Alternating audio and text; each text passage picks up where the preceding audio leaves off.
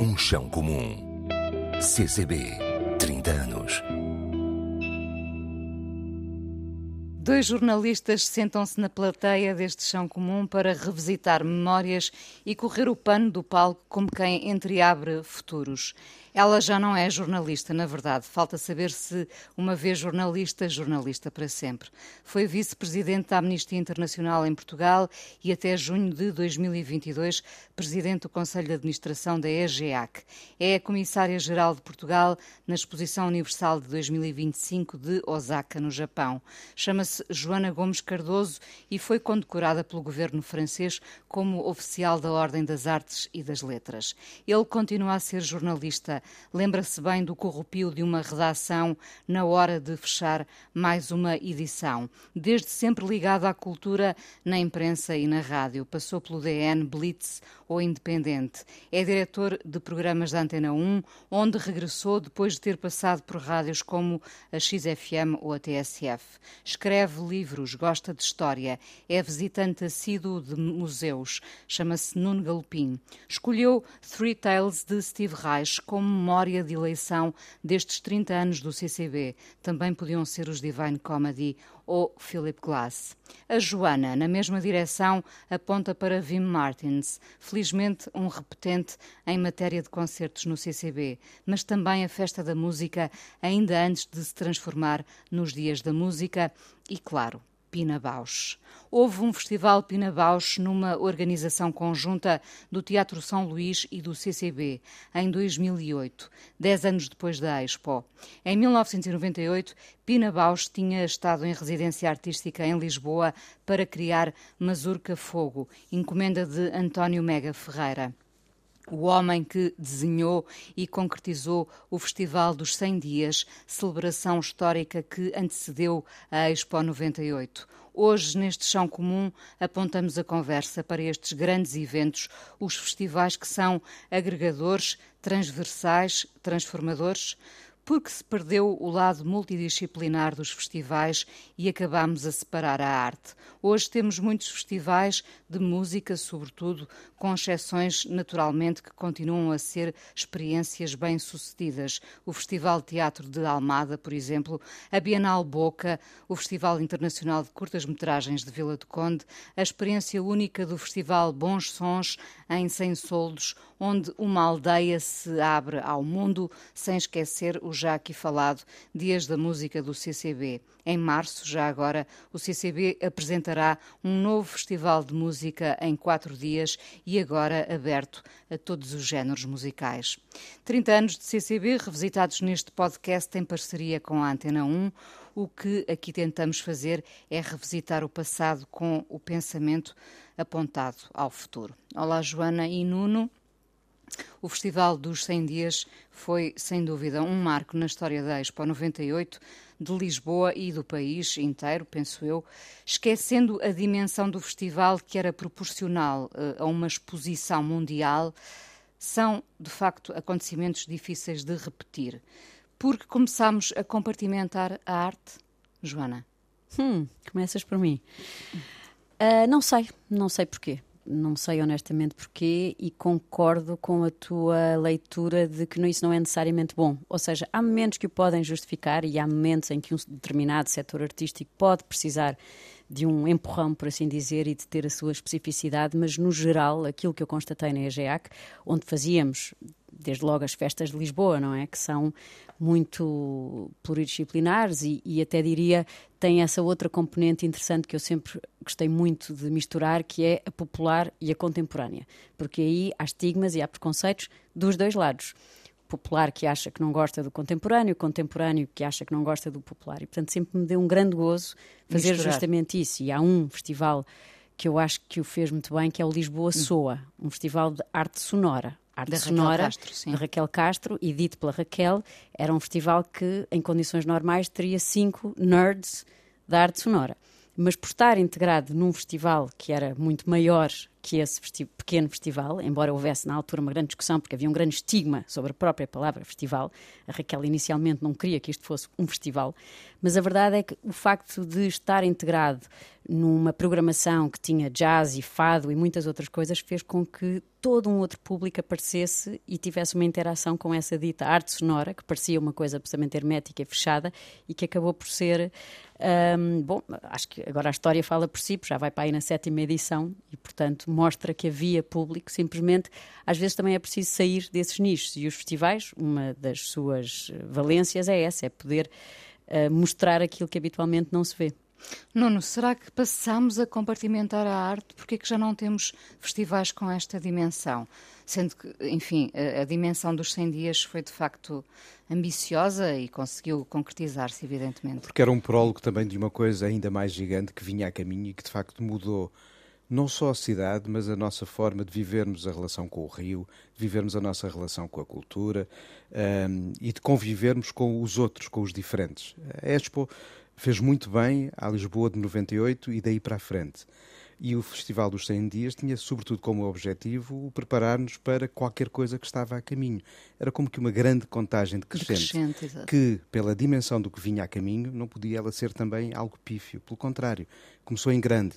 E a contagem de crescente foi, na verdade, crescente em ansiedade e na quantidade de nomes, de factos, de vivências que se iam somando ao nosso dia a dia naquele 98. É o 98 também da vitória do Saramago no Nobel. Foi um ano incrível para nós, não é? De facto, uh, festivais com esta dimensão carecem de uma coisa, que não anda por aí assim como aos pombinhos: dinheiro. E uh, o financiamento de uh, algo com esta ambição carece de facto, de um pedação considerável de dinheiros, de intenções, para que as coisas possam concretizar. Ao mesmo tempo, eu acho que há alternativas possíveis de, sem o mesmo gigantismo destes fenómenos, e ainda bem que o foram gigantes, pelo que eu dizia há pouco, porque de facto mexeram connosco, mas podemos às vezes agitar em formatos mais discretos ou pequenos, sendo que depois temos de pôr ao nosso serviço o poder da comunicação para desses espaços sair qualquer coisa. Lembro aqui um exemplo que é o que, dá uns anos a esta parte, tem feito o David Lynch em, em Los Angeles. Ele faz um pequeno festival num teatro no centro da cidade, que era aquelas zonas onde às vezes nós queremos entrar com um tanque de guerra uh, para estarmos artilhados, porque não é das, das zonas mais convidativas uh, de, de, de, Los Angeles. Ele o que faz é, junto a uma série de nomes da música, do cinema, das artes plásticas, das letras, do pensamento e, com base numa temática ou duas, estabelece uma curadoria que interliga todos estes nomes, gera momentos únicos. É claro que trabalha em nicho, mas o poder de comunicação de termos alguém como o David Lynch à frente de um evento destes mostra como a pluridisciplinaridade dos festivais às vezes consegue uh, fazer-nos ir mais longe do que a forma monotemática como muitos deles vão acontecendo. É claro que tem que continuar a haver festivais de cinema, é claro que tem, e que tem curtas, longas e médias metragens, e às vezes tem programação paralela. É claro que tem que continuar a haver festivais literários, é claro que tem que continuar a haver festivais de música. Mas é muito bom haver equipamentos como este teatro de Los Angeles, que com o nome que motiva, atrai, tanto o público como os mídias, uh, possa fazer algo diferente. E este festival do David Lynch acho que é um claro exemplo de um tipo de festivais que nos está a faltar e que se calhar mais dia menos devíamos começar a fazer. Sendo que deve ser difícil dizer que não ao David Lynch, naturalmente, não é? Então precisamos de um David Lynch, uh, vários em Portugal. Uh, tive, não tivemos o David Lynch, mas tivemos, e lembramos aqui, uh, um homem como Mega Ferreira. Que tem uma dimensão lynchiana, não pela estranheza das histórias, mas pela pluridisciplinaridade dos seus interesses. O António Mega Ferreira era um homem que lia, escrevia, ouvia música, via teatro, via cinema. Era um homem do Renascimento. Um, um, visionário, como David Lynch, uh, e uma parte muito importante uh, que todos reconhecem na, na, em Mega Ferreira, uh, a capacidade de sonhar. Capacidade de sonhar e concretizar. Uh, o, o, David Lynch costuma dizer que uh, a mente é o, é o, lugar mais livre e democrático que temos, porque de facto na nossa cabeça tudo pode acontecer, não é? Uh, eu não, não, não tendo conhecido o António Mega Ferreira, imagino que ele fosse fascinante porque era um homem que ia além do sonho concretizando, não é? Uh, será que nos últimos anos se esbateu a possibilidade do sonho? Deixámos de sonhar? Eu acho que convivemos com pesadelos todos os dias. Uh, pelo que nos David chega Lynch dos noticiários. Também, mas o David Lynch consegue transformar os sonhos em pesadelos, os pesadelos em sonhos e os intermédios todos possíveis, não é? Mas acho que convivemos eh, para já com uma multidão de pesadelos que nos chegam ao segundo, vindos do mundo inteiro, e como se não bastassem os pesadelos, temos a juntar a todos esses os não pesadelos transformados em pesadelos, ou seja, as fake news e os, as teorias da conspiração com as quais as democracias têm de tentar conviver hoje em dia para que não desapareçam. Ou seja, temos uma carga de real tão grande e tão problemática ao nosso redor que às vezes parece difícil encontrar espaço para o sonho mas ele tem de existir, porque senão perdemos a ideia de utopias e as distopias tomam mesmo conta de nós. Joana, concordas com esta, com esta Concordo, visão? vou mais longe. Eu acho que justamente por estarmos a viver neste período tão complexo, precisamos de sonhar. É um, é um oxigênio, uma questão de sobrevivência. É o único Se, escape, diria É até, o único é? escape, é a única forma de resistir. Eu lembro-me sempre, eu estive em Nova Iorque duas semanas depois do 9-11 e fiquei abismada porque nós, portugueses, estaríamos em luto durante 10 anos e os nova-iorquinos duas semanas depois estavam em festa. Havia Halloween e eles já estavam em Halloween e a fazer festa e aquilo fez uma grande confusão. Mas depois percebi, e alguns verbalizaram-no, era uma questão para eles de mostrar que resistiam, uhum. que era uhum. assim que resistiam. E, portanto, eu acho que essa dimensão de sonhar é absolutamente fundamental. E o Mega era, de facto, um sonhador. Eu tive a sorte de o conhecer bastante bem de fazer alguns projetos com ele, já com o chapéu da Metropolitana, quando ele estava como diretor da Metropolitana. E era engraçado. Bem, primeiro, ele, como tu dizias, ele era um homem com vários interesses e chegava ao meu gabinete, eu tinha sempre vários livros em cima da mesa, ele roubava-me sempre três ou quatro. Portanto, eu andávamos ali sempre numa esse não, esse não, e ele vai lá. Era já uma piada entre nós. Um, e eram os livros mais diversos. Ele interessava-se quer por fado, quer por jazz, quer por Santo António, por isto, por aquilo, as coisas mais inesperadas. E lembro-me sempre de, de, uma vez em que estávamos simplesmente a, a, conversar, e às vezes é assim que, as, que isto acontece. Uh, ele queria trazer a Orquestra Metropolitana para a rua, a EGEAC funcionava na rua, portanto estávamos ali a pensar o que é que se poderia fazer, e pela questão que tu também já falaste, Nuno, que é muito importante, os meios não é? financeiros, estávamos a pensar modestamente, mas com o Mega isso também nunca era, era muito possível. possível. E portanto, de repente, estávamos assim a começar com um concertozinho, já não sei de quê, e acabámos com as integrais de Beethoven as sinfonias de Beethoven, quatro noites de integrais de Beethoven na rua, no Terreiro do Passo. Um, e isto aconteceu porque ele teve essa visão, porque eu, doida também, disse: embora lá e logo se vê mais ou menos como é que isto se faz depois. Pois às vezes não é tão caro como se imagina. Uh, há outros problemas, nesse caso, por exemplo, lembro perfeitamente, graças a Deus, a comunicação de todos os lados falhou redondamente. Portanto, eu acho que ninguém percebeu sequer que aquilo aconteceu, exceto as pessoas que tiveram a sorte de ou descobrir ou que passaram e que viram. Não, aquilo acabou por ter muito público, mas muito de passantes. E isso para mim também foi interessante porque mostrou-me, que me leva depois, se calhar, a um projeto que falamos mais tarde, que é o Val do Silêncio, como as pessoas uh, reagem a propostas que às vezes não estamos à espera. E, portanto, sinfonias eh, de Beethoven, se calhar não é aquilo, durante quatro noites, se calhar aquilo não é aquilo que se entende que é o mais apelativo. E, na verdade, aquilo encheu com essa péssima comunicação. Um, portanto, o Mega tinha, eu tenho-me lembrado muito dele com, de facto, Osaka, porque é inevitável, e, e a própria exposição de Osaka 25 na dimensão portuguesa tem como referência a Expo 98, portanto tenho-me lembrado muito do Mega, tenho muita pena que ele não esteja cá para... Já, já falaremos uh, do, do teu trabalho, que já estará a ser pensado evidentemente, mas agora tenho que perguntar então se um dos problemas, falamos sempre em, em orçamentos, dinheiro, se um dos problemas é, é faltarem-nos mais megas, mais pessoas que pensem dessa forma agregadora ou não, que pensem uh, uh, festivais que juntem tantas artes diferentes, tantos públicos, não é? Porque uma, uma das insistências destas conversas tem sido precisamente não há um público, há públicos, não é? E é Trabalhar é para os públicos. É preciso saber chamá-los, saber tratá-los. E são precisas as pessoas certas nos lugares certos, e eu acredito que haja uh, mais gente com as dimensões dos mundos do Mega Ferreira entre nós. Agora, estarão nos sítios certos? Estarão a ser uh, utilizadas pela sociedade uh, da maneira que delas possamos tirar a capacidade de descobrirmos coisas, como por exemplo, olha, não, não, nunca me esqueço de, numa das viagens que fiz a Roma, resolvi ler um dos livros de Mega Ferreira antes de viajar. E se não fosse aquele livro, eu não tinha descoberto os lados do Giolitti. Ou seja, não só foi o homem que me fez ouvir música, ver exposições e descobrir muita coisa, mas deu-me sabores.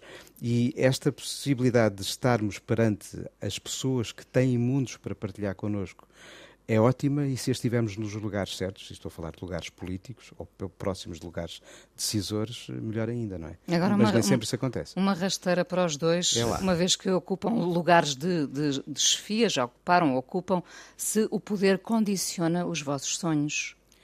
O poder nem sempre condiciona os orçamentos, necessariamente sim.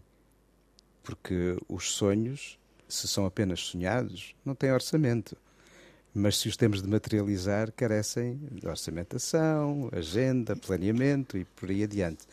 Uh, mais do que o poder, sem dúvida nenhuma, os orçamentos condicionam a capacidade de pormos os sonhos em prática, não de sonhar. Joana.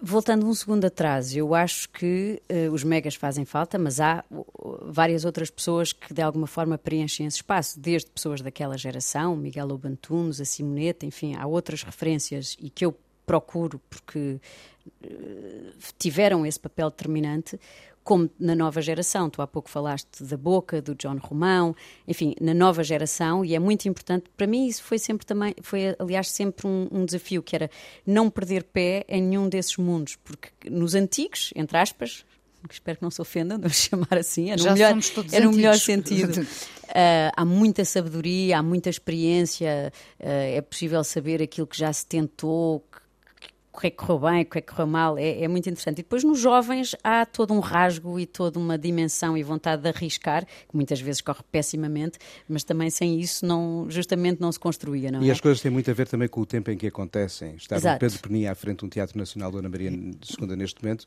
é eh, a coisa mais certa que podia ter acontecido àquela instituição e sobretudo no momento em que a casa está fechada e o Teatro Nacional teve de sair de portas.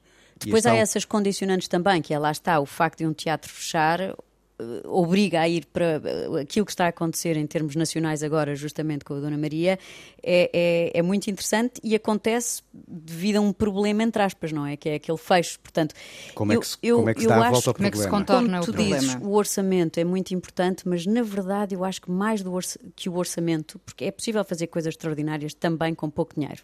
Não é necessariamente com os grandes nomes, não é o David Lynch, etc., mas é possível fazer e, e eu acho que na EGA que isso foi feito Uh, várias vezes, com, com pouco dinheiro. Volto a dizer: olha, o Lisboa Soa, nem vos digo o orçamento inicial. Outro exemplo, para além Festival do Lisboa Política, Soa. Festival Política, que é um festival também muito diferente, nem sei se vocês conhecem, porque Conheço. não tem necessariamente essa, toda essa dimensão, mas era um festival de cidadania, que é uma palavra que era chata se fosse o Festival da mas Cidadania. Faz falta. Mas faz muita falta. E, e a abordagem deles, que é uh, multidisciplinar e também com alguma irreverência e sentido humor. Por exemplo, eu nunca me esqueço na primeira edição, e acho que nas outras também aconteceu, havia uh, speed dating com deputados. Portanto, eles foram buscar deputados, sentaram no bar do São Jorge e as pessoas faziam fila e estavam ali uns minutos a falar com o deputado. O meu filho, por exemplo, foi para a fila e foi falar com não sei quem. Portanto, essa, essa irreverência, essa informalidade, eu acho que, que, faz falta. Para responder à pergunta do poder, eu também nunca senti, devo dizer, uh, eh, nunca senti. Nunca pelo menos autocondicionaste? Isso é diferente. Isso é diferente. Uh, não me autocondicionei totalmente, mas tive que pensar bem como é que ia defender certos projetos e, não tendo sido travada, fui questionada uh, em sede de, Câmara Municipal de Lisboa, às vezes pela esquerda, às vezes pela direita, às vezes pelos dois, que era quando eu tinha feito alguma coisa bem. Uh, fui questionada e, tive que, e, e tinha que saber defender certos projetos. Uh, outra questão, a, a, repetição de uma hum, fórmula retira-lhe força?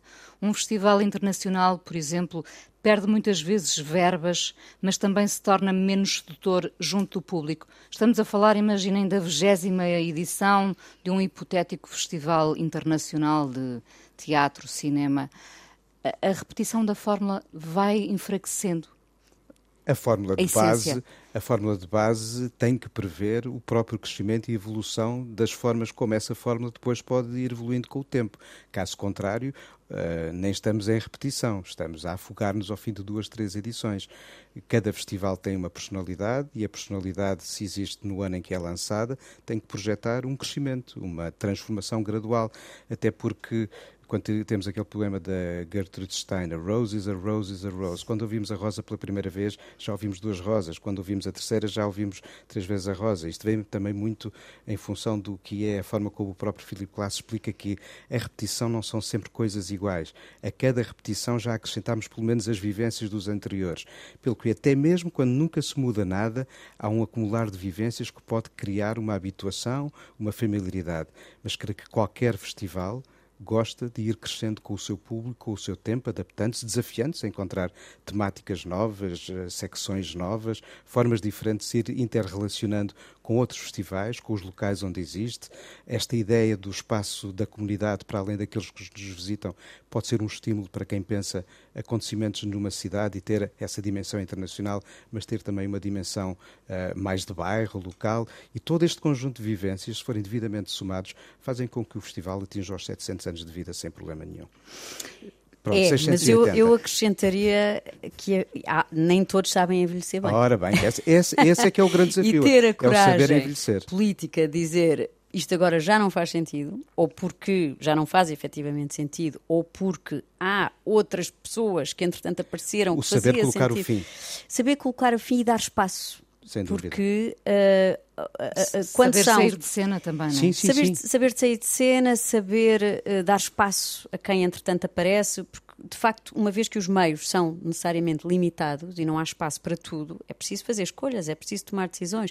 E para conseguirmos ser depois representativos a todos os níveis ou a muitos níveis, essa é uma questão, é uma muito boa questão, porque não é evidente e é difícil às vezes dizer a alguém, olha, lamento, mas isto chegou ao fim. É importante os festivais terem consciência de que uh, nada é imutável e as próprias equipas de curadoria devem uh, entender que têm, se calhar, ciclos de tempo em que fazem sentido e outros mais depois podem tomar o nosso lugar.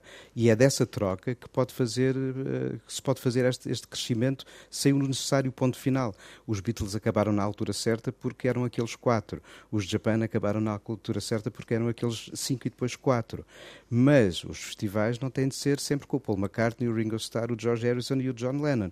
E se calhar aí pode estar a base para se encontrar esta esta forma de saber, não diga envelhecer, mas ir crescendo, ir se transformando porque é muito importante, se calhar, que haja uma figura ou duas tutelares de cada um festival, e são difíceis os festivais que nascem de um rosto tutelar uh, uh, a terem a capacidade para deles se afastarem, mas esses rostos podem ir agregando outras famílias ao seu redor e com elas irem crescendo e depois cedendo. Já agora, Joana, pela tua experiência, é bom um festival estar centrado num nome ou estar diluído numa direção?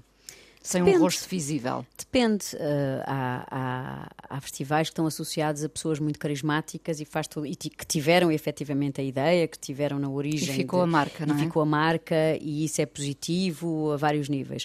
Uh, depois há pessoas, como diz o Nuno, que têm também depois essa premonição, essa sageza de se acercar de outras pessoas que entretanto aparecem e que lhe dão ali uma segunda vida. Mas não digo que é necessariamente mau. Uh, acho é que, às vezes, é normal quando as pessoas estão, a, enfim, em causa própria, é, eu imagino que seja difícil uh, chegar a um momento em que dizem isto já não faz sentido ou já não faz sentido desta forma.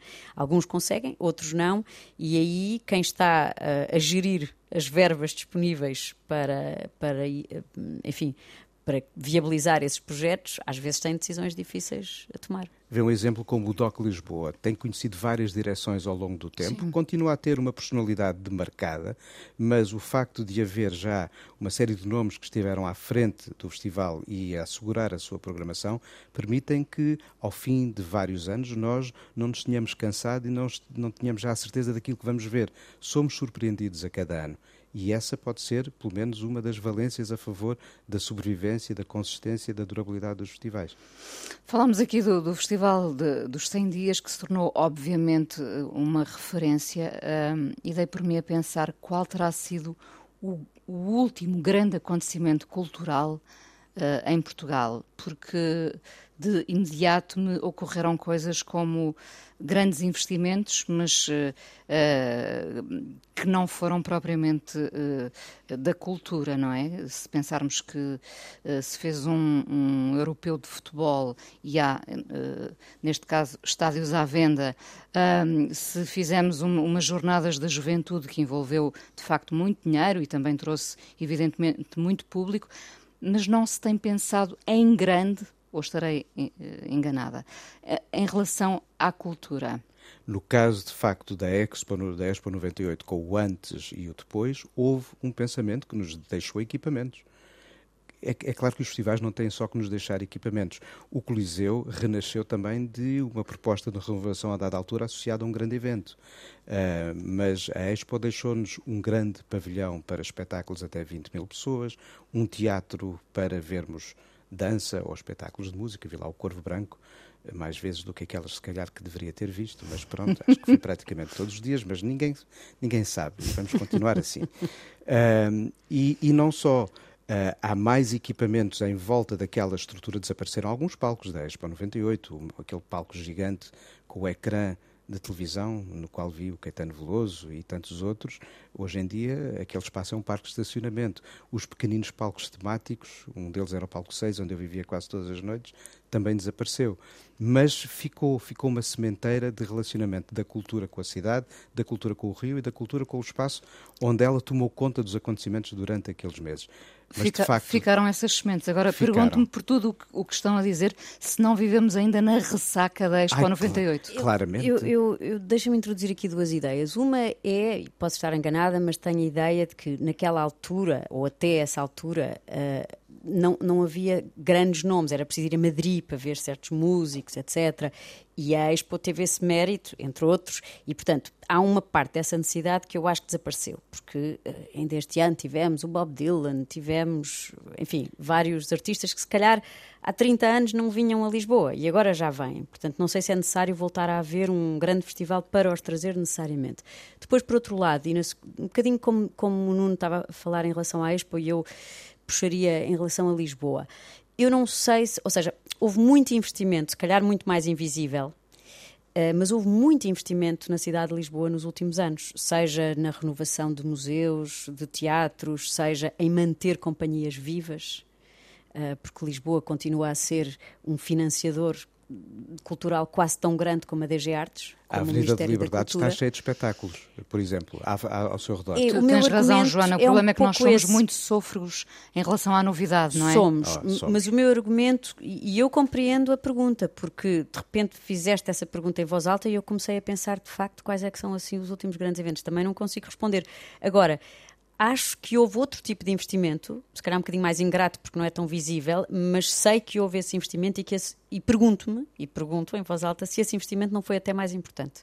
Porque um dos problemas, para mim, às vezes, dos festivais e de certos festivais, é aquela ideia de uma pipa de massa, fogo de artifício e depois não há nada. Depois não há nada durante não sei quanto tempo. É uma das minhas preocupações e, com e a Expo Osaka. Desculpa tais... estar a falar disso e outra vez. Sim, ficam sim, as tais sementes, não, não é? fica nada. Uh, e essa para mim é a grande diferença de um bom festival e de um mau festival. O bom festival pode custar muito dinheiro, pode, pode ser difícil, mas pode não ser compreendido, mas deixa qualquer coisa ou transforma a cidade. O mau festival é, é, foguetes a toda a hora, faz um grande tchanã e depois não, nada acontece mais. E de facto a cidade mudou muito nos últimos anos. Este renovar progressivo de equipamentos é fundamental e nós hoje temos Lisboas, Soas, muitos eventos deste género durante o ano inteiro. E isso é muito importante, de facto. A vida cultural de Lisboa hoje em dia é muito mais rica do que o era antes e também mudou muito e também mudou também eh, a própria economia do país. É diferente Uh, dos anos 90 para cá daquilo que era outrora. O Lou Reed, os Roxy Music e toda essa gente não vinha cá apenas porque não estava nos seus Os arcos roteiros. habituais de roteiros. Era porque, se calhar, a economia portuguesa não comportava mais do que X concertos por ano e até nós nunca deixaram de vir os Caetanos Velosos e os grandes nomes da música popular brasileira, ocasionalmente um ou outro grande do fenómeno, do, dos fenómenos pop-rock que estivesse na berra naquela altura, mas depois era escassa a oferta. E hoje em dia, é ou entre festivais é de música sim. ou em concertos, durante o ano inteiro temos nomes a visitar os nossos palcos. Lisboa e o resto do país. Vou agarrar nos, nos foguetes uh, lançados aqui pela Joana, foguetes e fogo de artifício. Uh, Nuno, tu relançaste o Festival da Canção. Music is not fireworks. Para lembrar o Salvador Sobral, não é? Uh, relançaste o Festival da Canção e, por consequência, o Festival da Eurovisão é visto como entretenimento fácil, mas ainda mexe com o mundo. E de repente uh, uh, estamos quase todos lá uh, a espreitar. Sim, não fui eu que o fiz, é uma, foi uma grande equipa da RTP a trabalhar nesse sentido desde 2016. Tu participaste connosco naquela mítica edição de 2017 em que ajudaste a escolher bem. Ajudaste a escolher bem, não é, Inês?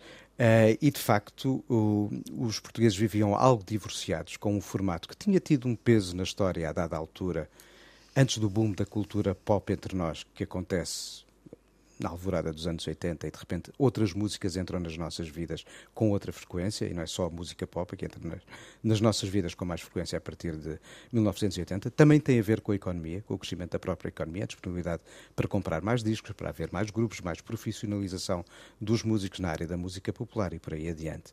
Mas de facto havia um divórcio já de há uns anos para cá, que se começou a manifestar em meados dos anos 90, e a erosão Lá foi está se acentuando. a repetição também da fórmula, de, não é? De certa, de certa Porque maneira. havia uma repetição da forma. E, e, e, nós que trabalhamos neste momento no formato do Festival da Canção, só trabalharemos de novo na Eurovisão quando voltarmos a ter uma vitória portuguesa, é certo.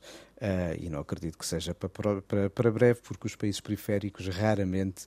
Uh, Voltam. cantam vitória com, com frequência. Bom, mas uh, se nós não tivermos em conta a necessidade de mudar e fazer evoluir e progredir o próprio modelo do Festival da Canção, a erosão está ali assim à esquina a olhar para nós. Ou seja, essa abertura foi fundamental. A abertura foi fundamental e aqui assim o principal que se fez foi dar o palco do Festival da Canção àqueles que são os músicos que trabalham durante o ano inteiro entre nós nas mais variadas áreas de expressão da música popular, tentando levar Uh, três noites por ano, porque há duas semifinais e uma semifinal, tentando levar para ali a música que nós ouvimos durante o ano inteiro. Joana, uh, enquanto comissária portuguesa para a Exposição Mundial de Osaka, já começaste a pensar no que tens pela frente, uh, sem te assustares. como é que se surpreende já agora um país como o Japão, ou não se surpreende, não se vai com essa intenção? Falou-se aqui, curiosamente, muito recentemente neste programa, do impacto do fado junto dos japoneses, por exemplo. Então, primeiro dizer que o, o que me fez aceitar este desafio foi o Japão não foi propriamente a Expo, eu não, não, não domino Expos, frequentei só a Expo 98, nunca fui sequer a outra Expo, se calhar não devia dizer isto, mas, mas de eu, facto... Eu também, somos dois.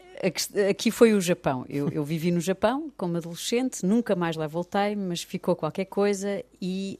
Um, conheço o suficiente sobre o Japão para saber que isto tem que ser muito bem feito, muito pensado, porque é de facto um público específico e surpreendente. É um público que de facto gosta de, de, fado, de jazz. Se não me engano, é o Bruno Pernadas que vende lindamente no Japão. Portanto, antes de ser conhecido cá, já era conhecido e vendido lá. Portanto, há assim uns e vai fenómenos... várias vezes fazer concertos no Japão. Precisamente. Pernadas. E haverá outros, mas assim, alguns que nem são conhecidos cá. Portanto, é, é, é um público que tem umas características muito específicas. Depois há Uh, há duas referências, a Expo 98 que temos estado a falar e a Osaka 1970. Osaka 1970 eh, foi esmagador, foi uma transformação mundial em termos arquitetónicos, em termos tecnológicos, em termos uh, conceptuais e esse é um dos primeiros desafios, é como trazer alguma experimentação para aquilo que, apesar de tudo, é uma. Eu não posso dizer isto agora, não me deixam dizer, eu ia chamar-lhe feira, não é feira, uma exposição mundial, mas enfim.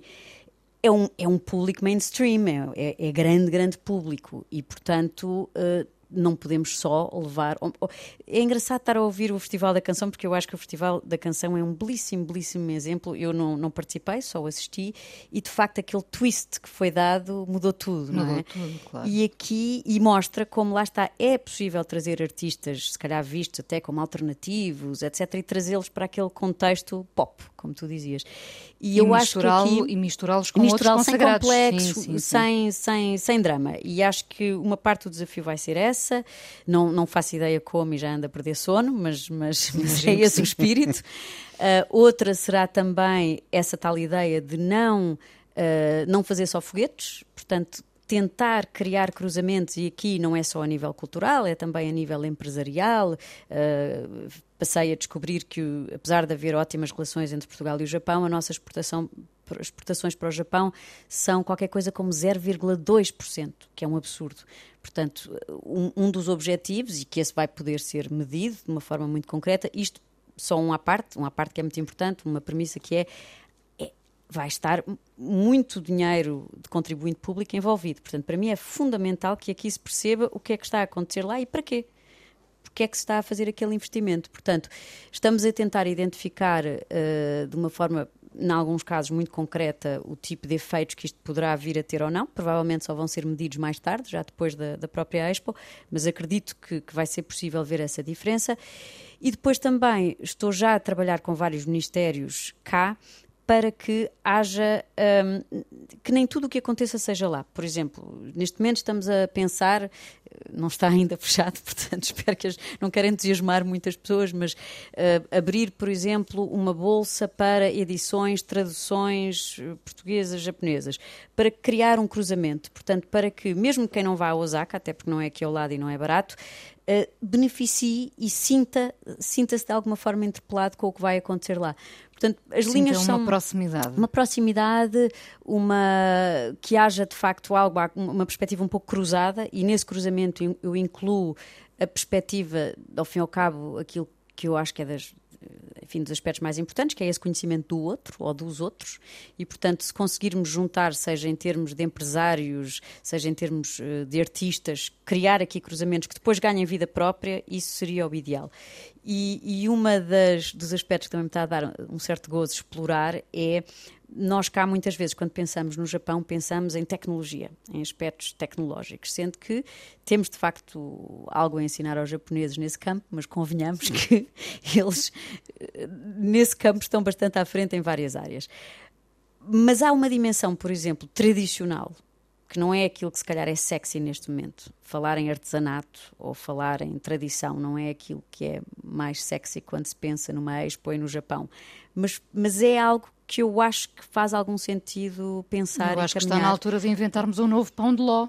Por exemplo, nós por exemplo, a gastronomia, sem dúvida, lá está, a gastronomia é uma área importantíssima para, para se pensar aqui. É engraçado tu dizeres que não é sexy, quando eu acho que a tendência será voltar às origens. Sem dúvida, sem dúvida. E no Japão, o Japão sempre conviveu muito bem com essas duas dimensões, do mais tradicional ao mais contemporâneo. E acho que nós também temos isso e, portanto, é uma questão de tentar equilibrar e tentar promover esses, esses cruzamentos e não ir só. Eu digo isto porque muitas vezes pensamos em Expo e pensamos logo em levar a tecnologia de ponta, levar aquilo que é mais moderno e isso poderá fazer sentido em várias áreas. Nomeadamente, há aqui um tema subjacente a tudo que é os oceanos, para fazer a ponte com a Expo 98 e, e nós aí damos cartas. Estou a descobrir neste momento várias empresas portuguesas, várias áreas em que Portugal, quer dizer, que merecem ser conhecidas, nomeadamente no Japão. Mas depois há todo esse outro lado tradicional, uh, em relação ao qual nós às vezes, não sei se somos só nós, se os outros Temos países também... uma espécie também... de vergonha quase das é, origens. É, eu acho, quer dizer, é, é, não é uma coisa também muito assumida, não é totalmente dita, mas digamos que não é a primeira coisa que se pensa quando se pensa no Japão e no Expo. É, Portanto, é aquilo que eu quero pensar. É engraçado dizeres isso quando eu vejo filmes de um oso de facto decorrem uh, no, já há um tempinho atrás, ou até os mais recentes do Mkoredá, sente-se, sobretudo quando há representações de espaços rurais ou quando estamos longe daquelas ruas centrais de Tóquio, uma respiração, uma lentidão e até hábitos que não estarão muito longe dos hábitos de, do Portugal rural de hoje. E se calhar pode haver aí afinidades a, a descobrir. E pontos a estabelecer, e haja pão de ló, claro. Claro. Pão de ló. Não, Castela também, mas o pão de ló original é nosso. Bom, Nuno, a rádio tem dificuldades em cobrir tantos festivais. Nós vivemos, na verdade, numa altura de imensos festivais, sendo que muitos deles são de música, não é? Qual é o critério? Uh, e, de, e de que maneira também se tenta mostrar o novo aos ouvintes? Aqui assim, no caso das rádios da RTP, pode jogar a favor o facto de termos mais do que uma estação e podemos desde logo dividir entre a Antena 1, Antena 2, Antena 3 e a RDP África e depois a porque a RDP Internacional normalmente está uh, juntamente com a Antena 1 na cobertura dos grandes eventos como os festivais ou grandes eventos desportivos.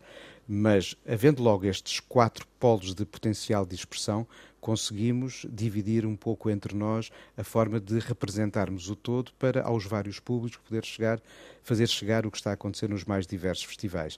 Mas mesmo assim, acontece, como ainda há pouco eh, sucedeu, estar em óbitos no fólio e ver ali assim quase vazio de representação de rádios, e não falo só das nossas, do grupo RTP, e a pensar, mas por que não estarmos aqui porque se calhar ainda não pensámos nisso ou não pensámos nisso da maneira certa e como o Fólio, outros mais festivais se calhar estão à espera de ativar ainda estas relações com a rádio.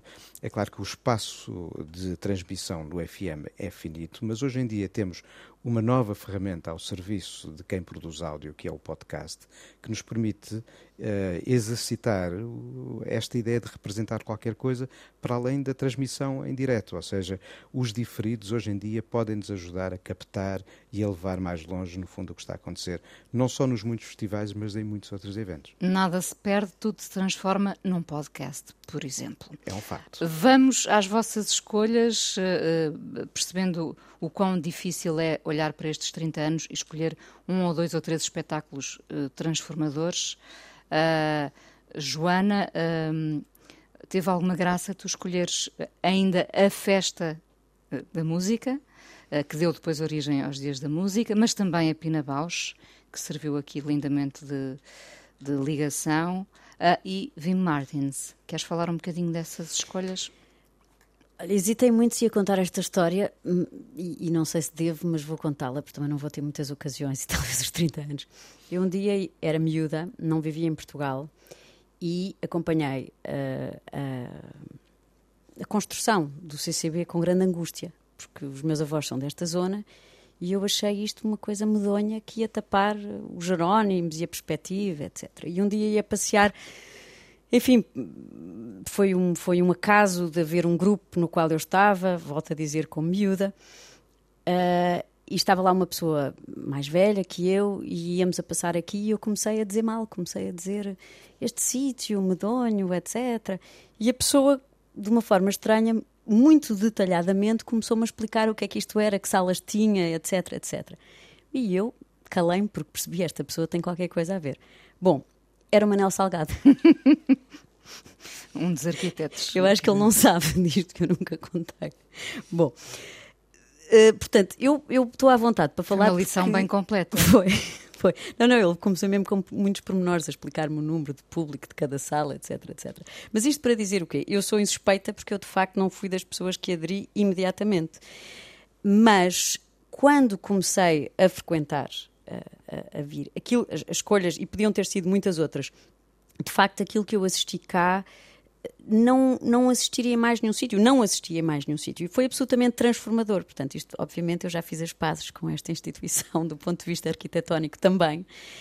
Um, passou a ser algo que eu já não imagino Lisboa sem um CCB e sem este CCB e aquilo que, eh, sobretudo do passado, quando, quando falamos em Vim Mertens, foi um concerto há muitos anos, não é este agora. Uh, e seja a Pina, seja a Anne Therese de, de tudo isso era, uma, era algo que eu nunca tinha uh, assistido em Lisboa e sei que para a minha geração isso foi absolutamente transformador. Assim como a festa da música e depois os dias da música, esta ideia de haver uma invasão de pessoas e deste edifício ser absolutamente ocupado, lá está. Eu acho que isso deu umas bases para aquilo que eu depois na EGEAC tentei de alguma forma reproduzir, a tal ideia do popular e do contemporâneo junto e de não haver essas divisões e de haver uma invasão no melhor sentido dos espaços, portanto, desacralizar usar os espaços e os espaços poderem servir de facto as pessoas e serem ocupados, as pessoas sentadas na relva com a sua merenda. Isso foi sempre algo que eu, eu acho que quando isso acontece é sempre um bom sinal. É, uma é que invasão pessoas, muito democrática. Sabes que, só para dar este exemplo, nós uma vez no São Luís, enfim, fizemos no Teatro São Luís, fizemos uma ação com, junto dos moradores e descobrimos que metade das pessoas que viviam ali nunca tinham entrado no teatro porque achavam que o teatro não era para elas E eu sei que isto em Portugal acontece muito e, portanto, uma instituição que é capaz de abrir as suas portas e capaz de trazer as, as, as pessoas lá para dentro é, é muito positivo. E, e eu acho que a primeira vez que vi isso foi cá, foi no CCB com a Festa da Música. Acho que todos fizemos as pazes com o CCB e viemos a gostar cada vez mais. No início foi de facto estranho, não é? Ainda bem que dizes isso, não fui eu única. Não, não, eh, tem sido uma constante nestas conversas, é? não é? Porque aquilo que parecia algo que, que saía tão fora uh, desta paisagem acabou por se integrar e nós não imaginamos a cidade uh, já sem o CCB. Nuno, Steve Reich como podia, podiam ser os Divine Comedy, como podiam ser os Sparks, como podiam ser os Sigur Rós, calhar. Sim, como, como, belo como... concerto também. Olha, eu só não pus aqui eh, os dias da música e as festas da música porque eu vivi demasiado por dentro toda essa aventura. Lembro de ir com as equipas do CCB a Nantes descobrir a Forro Journet, perceber o que era aquela maluquice de tanta gente a ver tanta música a preços bem acessíveis durante o dia inteiro e a trazer a aventura para aqui, primeiro com o René Martin e depois com as equipas que continuaram a progredir do início da festa da música para os dias da música e fiz bastantes sessões aqui assim, sobretudo de conversa. É um bocado o que eu gosto de fazer quando há música por perto, é fazer conversa. E o Steve Reich, por uma razão simples, eu creio que foi ou Sofia Manto ou a Sofia Cardim quem me disseram tu não percas este espetáculo. Porque era, não era uma ópera, sendo quase uma ópera, não era uma peça de teatro, sendo quase uma peça de teatro, era música, mas tinha imagem, porque à música do Steve Reich juntam-se também um trabalho multimédia pela mulher dele, pela Beryl Corot, e no fundo o Three Tales é um olhar sobre o mundo em desequilíbrio, podia ser um bocadinho como o Koenigsegg do Philip Glass, mas olhando para os desequilíbrios que podem vir das conquistas tecnológicas. Uh, o grande Zeppelin que explode, a ovelha Dolly, uh, os rebentamentos uh, atómicos no atol de Bikini. E teríamos e, tanto para acrescentar hoje em dia, não é? Teria, bem, o, o Three Tales hoje já podia ser uns 140 Tales, à vontade, ou mais. E tudo isto concentrado uh, num espaço de uma música que nem sempre é narrativa, mas soube sê-la naquele momento e num espetáculo musical e visualmente estimulante. Mas sim, podia ter sido também Divine, Divine Comedy, não me esqueço. Janeiro de 1999, com os The Gift a fazer a primeira parte. Ainda ninguém quase conhecia quem eram os The Gift e aquele casamento foi ali de facto perfeito. Ou os The Sparks, que foi um concerto que vimos aqui maravilhoso por alturas do Lilo Beethoven, lá está o popular uhum. e o clássico juntos, porque é um disco em que há, às tantas eles perguntam How do I get to Carnegie Hall? E essas ligações são todas absolutamente possíveis. Podiam ser os Sigur Rós. Eu vi muita música aqui, vi muitas vezes também, sempre que o Filipe Glass cá veio, uh, vim vê-lo, e numa das ocasiões, porque uma das Sofias me deixou escapar para a parte de trás do palco, encontrei-me com ele lá embaixo, atrás do camarim, e disse: Olha, a culpa é sua. Ele disse-me: Então porquê? Porque senão eu teria tido uma profissão muito mais aborrecida e foi por causa da sua música que eu quis seguir para fazer jornalismo musical e acabar por fazer rádio também. Muito bem. Vamos à pergunta mais difícil de todas, penso eu. O que é que mudariam no CCB se pudessem? Não sei. Não, Bases não, feitas agora, que, que olhar Joana lanças sobre o CCB? Uh, ah, não sei porque não conheço a casa suficientemente por dentro, mas vem aí mudança, tanto quanto sei. Portanto, cá estaremos para ver, para ajudar. Um, acho que é um, um, Eu odeio a palavra equipamento, mas vá. Um equipamento cultural da cidade muito, muito importante, faz muita falta.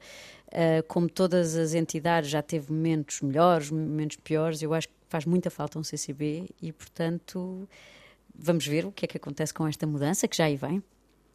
Está a caminho, sim.